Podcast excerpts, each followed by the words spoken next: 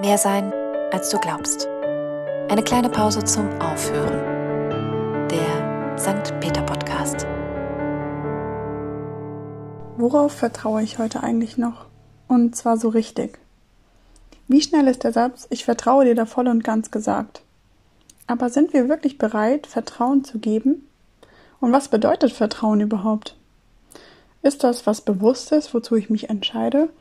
Oder eher so ein Bauchgefühl? In der Wissenschaft unterscheidet man zwischen drei Arten von Vertrauen. Einmal Vertrauen als Gefühl. Das ist also etwas, was wir nicht kontrollieren können und über das wir auch nicht weiter nachdenken. Dann gibt es Vertrauen als eine Haltung. Das ist eher so eine Form von Charaktereigenschaft, die wir eventuell erlernt haben und die uns vor allem in Beziehungen begegnet, die mich vielleicht überhaupt erst beziehungsfähig macht. Wenn ich meinem Gegenüber nicht vertraue, dann kann ich auch keine Beziehung zu ihm aufbauen. Oder zumindest kann ich diese Beziehung meiner Meinung nach nicht halten. Dann gibt es noch Vertrauen als eine Form der bewussten Bereitschaft. Eine Art Risikokalkulation, etwas, worüber ich nachdenke und die Risiken abwiege und mich dann entscheide, bewusst zu vertrauen. Der Vorteil ist, da muss ich mich dann nicht mit allem selbst 100% auskennen. Dadurch kann ich mich dann auch auf bestimmte Systeme verlassen zum Beispiel Medizin oder Politik. Vertrauen ist also hier eine Form des kalkulierbaren Risikos, auch wenn ich damit rechnen muss, dass es schiefgehen kann. Aber ich tue es trotzdem.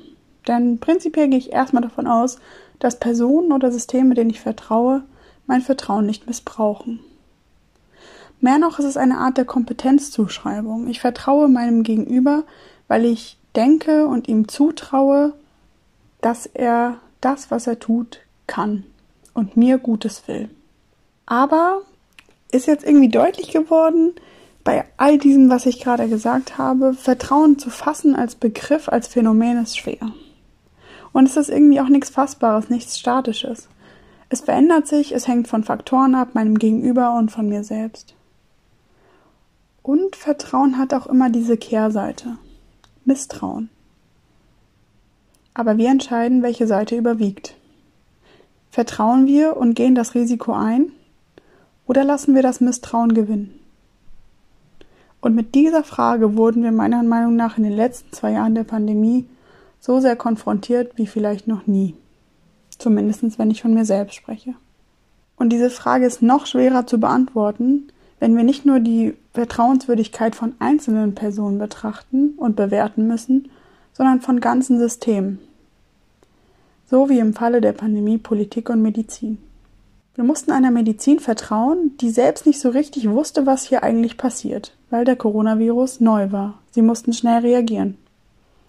Und trotzdem mussten wir ihnen zutrauen, dass sie noch besser Bescheid wissen als wir. Gut, einige neigten dazu, Hobby-Virologen zu werden. Davon habe ich jetzt deutlich mehr in meinem Umfeld als vorher. Aber wenn ich nicht bereit war, mich damit selbst auseinanderzusetzen, musste ich darauf vertrauen, dass die Medizin das kann. Und auch, dass die Politik die richtigen Maßnahmen ergreift.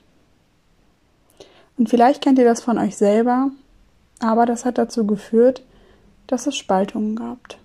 Meinungsverschiedenheiten im sozialen Umfeld, bei Freunden, Mitschülern, Kollegen. Und ich musste darauf vertrauen, dass diese Personen sich selbst entsprechend schützen und damit mir mit einer bestimmten Haltung begegnen. Vertrauen ist nicht nur im Falle der Pandemie, aber da vielleicht besonders etwas Lebensnotwendiges.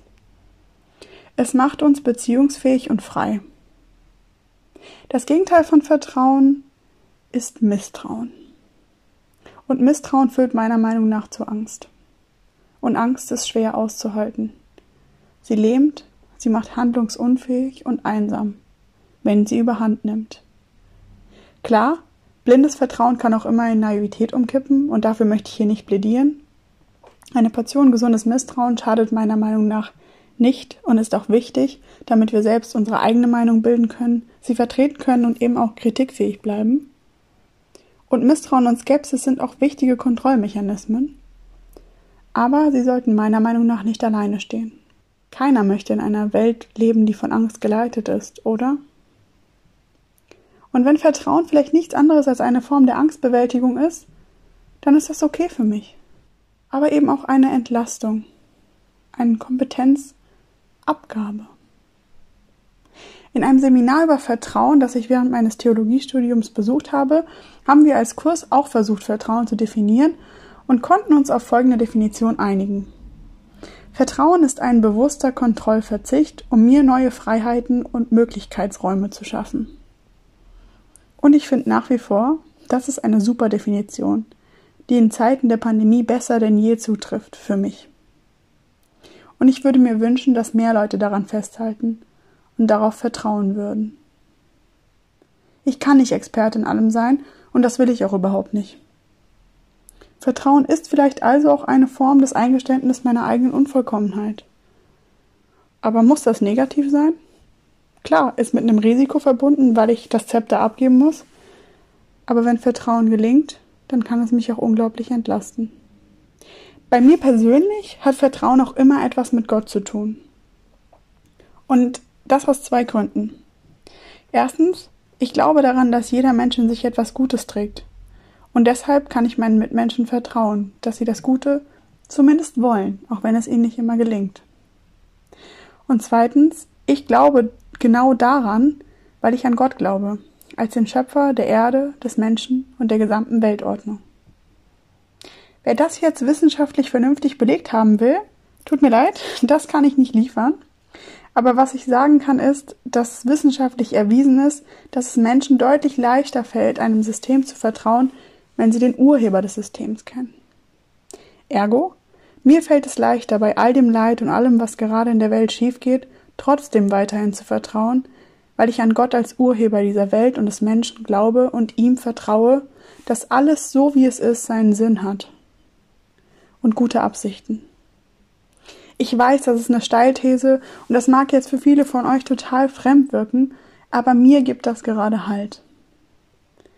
Denn durch Vertrauen in Gott gelingt es mir persönlich auch, mehr Selbstvertrauen zu erhalten, in mir selbst neue Potenziale zu entdecken und sie auszuschöpfen, weil ich daran glaube, dass er mich als guten Menschen geschaffen hat und es gut mit mir meint, mit uns allen. Vielleicht findet ihr eure ganz eigene Kraftwelle Wem vertraut ihr besonders? Was gibt euch Kraft und lässt es an euch und das Gute in dieser Welt glauben, auch in Zeiten von Angst und Misstrauen? Wir brauchen dieses Vertrauen und diese Kraftquellen in unserem Leben zum Überleben. Und wir brauchen dringend mehr davon. In diesem Sinne, schenkt euch gegenseitig Vertrauen. Denn manchmal ist da mehr, als ihr glaubt.